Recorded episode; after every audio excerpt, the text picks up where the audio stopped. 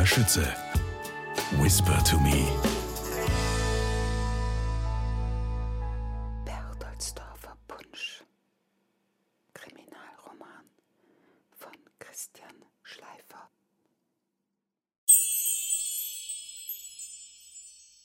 Prolog. Nacht von Samstag, 13. Dezember auf Sonntag, 14. Dezember. Was zum Teufel? Im letzten Moment verkniff sich der Pfarrer Richard Kraus das böse Wort. War ja nun wirklich nicht schicklich im Nebenhause Gottes so zu fluchen. Es war kurz nach Mitternacht, noch knapp zwei Wochen bis Weihnachten, und in wenigen Stunden musste er seine Predigt beim Sonntagsgottesdienst halten. Und daran arbeitete er in der Küche seiner Dienstwohnung gerade. Erinnerte ein wenig an einen Schüler, der erst am Vorabend für eine Schularbeit zu lernen beginnt. Aber, und das war ein großes Aber, Kraus machte seinen Job schon seit über 40 Jahren. Den Großteil davon hatte er hier in der Bertelsdorfer Pfarre verbracht. Er kannte seine Schäfchen, umso mehr, als über die Jahrzehnte immer weniger geworden waren.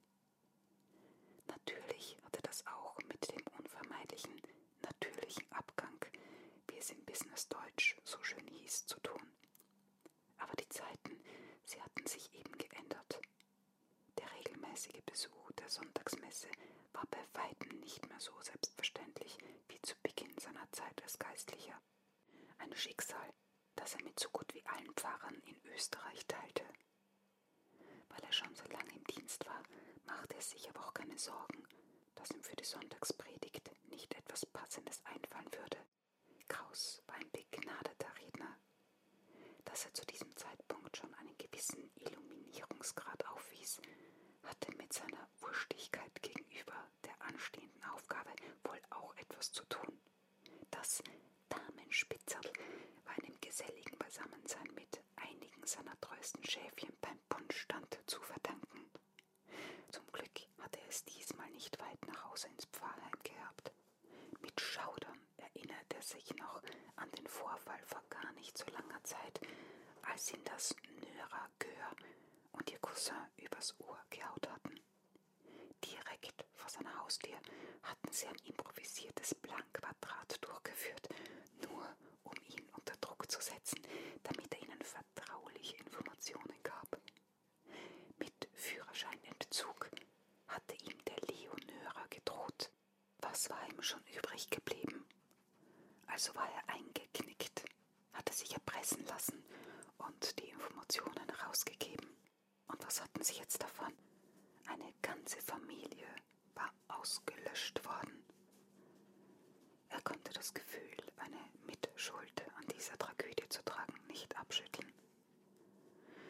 Er war nicht beichten gegangen, zumindest nicht zu einem anderen Pfarrer. Dafür kannte er seine Kollegen zu gut. Die würden in so einem Fall nicht dicht halten. Schweigegebot hin oder her. Deshalb hat er sich die Beichte einfach selbst abgenommen.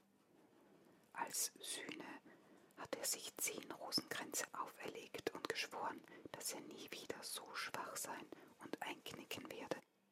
Lieber den Führerschein verlieren. Besser aber nicht mehr betrunken mit dem Auto fahren. Das war einfacher. Und genau so hat er es auch an diesem Abend gehalten. Nach seinem kargen Abendmahl aus Salzerdäpfeln und einer gekochten Knacker. Seine Haushälterin hatte sich ihren alljährlichen Vorweihnachtsurlaub genommen, um ihre Verwandtschaft in Polen zu besuchen, war er zu Fuß den kurzen Weg hinüber zum Weihnachtsmarkt am Kirchenvorplatz marschiert. Das waren ja nicht viel mehr als 100 Meter, also wirklich kein Grund, sich hinter das Steuer seines Autos zu klemmen. Am Weihnachtsmarkt hatte er pflichtbewusst jeder Punschhütte einen Besuch abgestattet.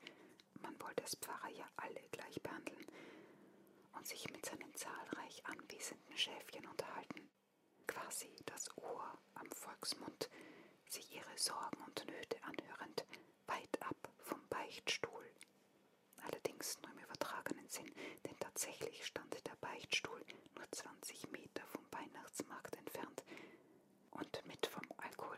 der Zunge.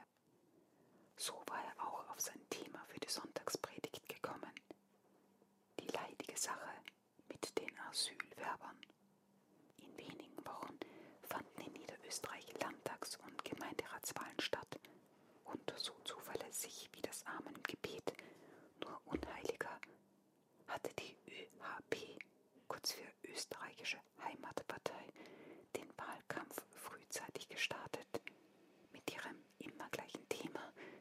den Ausländern in Österreich.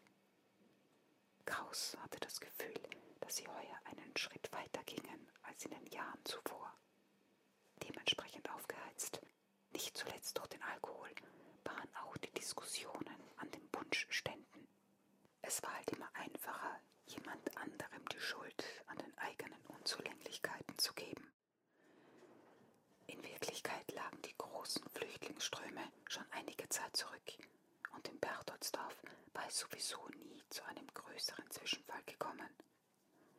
Aus einer privaten Initiative war ein Flüchtlingshilfswerk hervorgegangen, das sich alle Mühe gab, die wenigen Dutzend Flüchtlinge aus Syrien und Afghanistan, die noch nicht weitergezogen oder zurückgeschickt worden waren, so gut es ging zu integrieren und sich um sie zu kümmern. Der Gemeinde hatte man dafür ein ganzes Stockwerk im architektonisch scheußlichen Abgeschwatzt.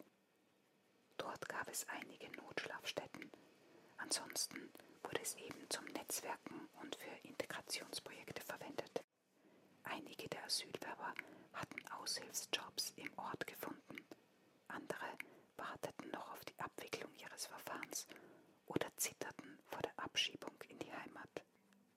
Selbst das Nöragör hatte ein oder zwei Flüchtlinge als Aushilfskräfte bei sich aufgenommen.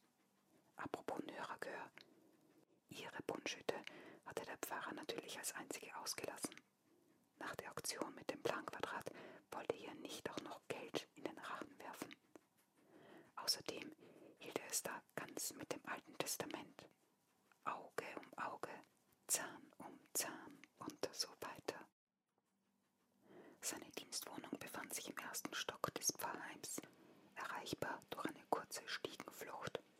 Und eben war der Topfpflanzen umgefallen, die seine Haushälterin seit Jahren mit Hingabe, aber leider nicht dem entsprechenden Talent hegte und pflegte.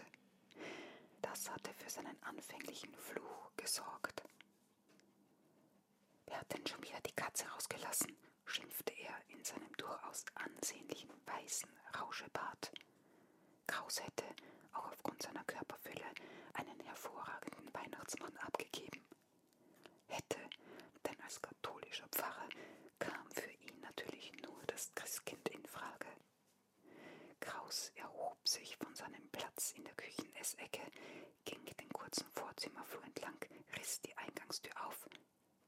blickte in ein dunkel verschmiertes Gesicht. Stechende Augen musterten ihn, bevor sich der Eindringling unsanft Eintritt verschaffte. Aus einem schwarzen Vollbart blitzten dem Pfarrer im Zwielicht des schwach beleuchteten Stiegenhauses funkelnd weiße Zähne entgegen. Dann spürte Kraus einen stechenden Schmerz mitten im Gesicht und ihm wurde schwarz